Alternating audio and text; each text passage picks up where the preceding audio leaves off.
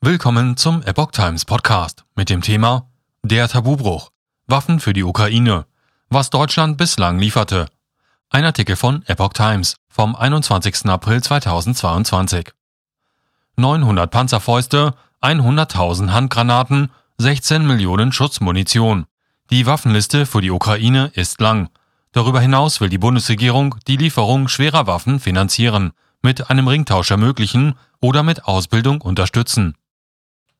Die Ukraine hat seit Kriegsbeginn von Deutschland gut 2500 Luftabwehrraketen, 900 Panzerfäuste mit 3000 Schuss Munition, 100 Maschinengewehre und 15 Bunkerfäuste mit 50 Raketen erhalten. Hinzu kommen 100.000 Handgranaten, 2000 Minen, rund 5300 Sprengladungen sowie mehr als 16.000 Millionen Schuss Munition verschiedener Kaliber für Handfeuerwaffen vom Sturmgewehr bis hin zum schweren Maschinengewehr wie die deutsche Presseagentur aus ukrainischen Regierungskreisen erfuhr. Nicht enthalten in der Liste sind schwere Waffen wie Panzer oder Artillerie. Die Bundesregierung hatte sich zwei Tage nach dem Krieg dafür entschieden, Waffen in das Kriegsgebiet zu liefern. Ein Tabubruch. Anfangs gab die Bundesregierung noch bekannt, welche Waffen sie liefert. Seit längerer Zeit aber nicht mehr. Bundestagsabgeordnete können sich nur noch in der Geheimschutzstelle darüber informieren. Die in den ukrainischen Regierungskreisen genannten Waffen sind bereits im Kriegsgebiet angekommen. Auf der Liste stehen auch 1000 Ersatzteile für Maschinengewehre, 100.000 Sprengschnüre und 2500 Anzünder. Mörser statt Panzer.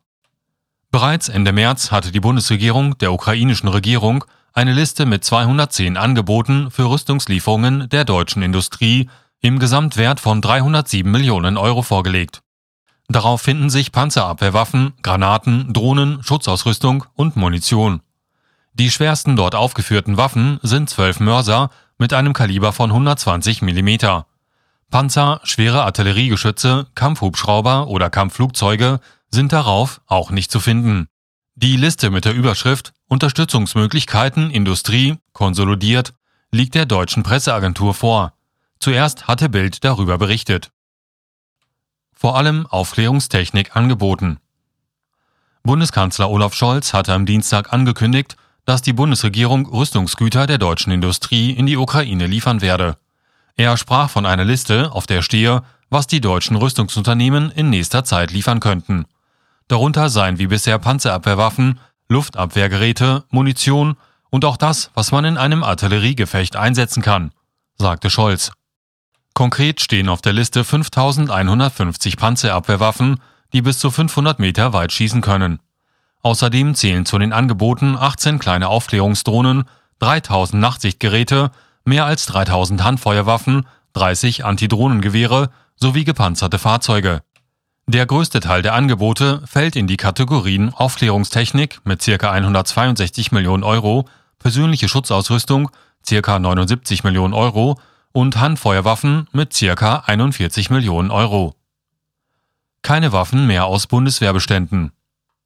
Laut Scholz will die Bundesregierung keine Waffen mehr aus Bundeswehrbeständen liefern, weil sie der Meinung ist, dass die Truppe dann nicht mehr ihre Aufgaben bei der Landes- und Bündnisverteidigung erfüllen kann.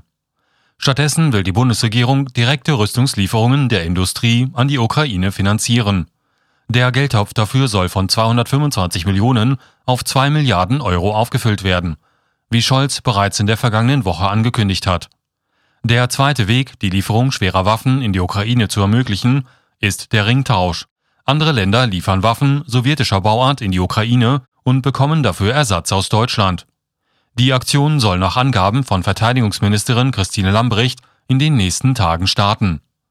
Nach Informationen der Deutsche Presseagentur vom Donnerstag soll der NATO-Partner Slowenien eine größere Stückzahl seiner Kampfpanzer an die Ukraine abgeben und aus Deutschland dafür den Schützenpanzer Marder sowie den Radpanzer Fuchs erhalten. Slowenien nutzt noch eine jugoslawische Variante des Kampfpanzers T-72 unter der Bezeichnung M84. Es wird vom ukrainischen Heer bereits eingesetzt und erfordert keine umfangreiche Zusatzausbildung. Slowenien soll als Kompensation auch modernes Gerät aus Deutschland angefordert haben, darunter den deutschen Kampfpanzer Leopard 2, den Radpanzer Boxer sowie den Schützenpanzer Puma, der an der Bundeswehr als Nachfolger des seit 50 Jahren genutzten Marder eingeführt wird. Andere Bündnispartner, die modernes Gerät schicken, sollen mit Munition und Ausbildung unterstützt werden. So will Deutschland beispielsweise an der Lieferung schwerer Artillerie aus den Niederlanden oder den USA in die Ukraine indirekt beteiligen. Ausbildung ukrainischer Soldaten an Panzerhaubitze 2000. Lambrecht bestätigte auch, dass Deutschland ukrainische Soldaten an der Panzerhaubitze 2000 ausbilden werde. Weil wir das Know-how haben, um daran auszubilden. Das ist eine Möglichkeit, um auch diesen Support zu leisten, sagte Lambrecht. Nach früheren Berichten soll die Panzerhaubitze 2000 von den Niederlanden an die Ukraine geliefert werden. Deutschland könne dies nicht tun, da die Bundeswehr nicht so ausgestattet sei, sagte Lambrecht und fügte hinzu, aber da, wo wir Ausbildung leisten können, werden wir das tun. Die Bundeswehr verfügt über etwa 120 Panzerhaubitzen. Sechs davon sind in Litauen im Einsatz.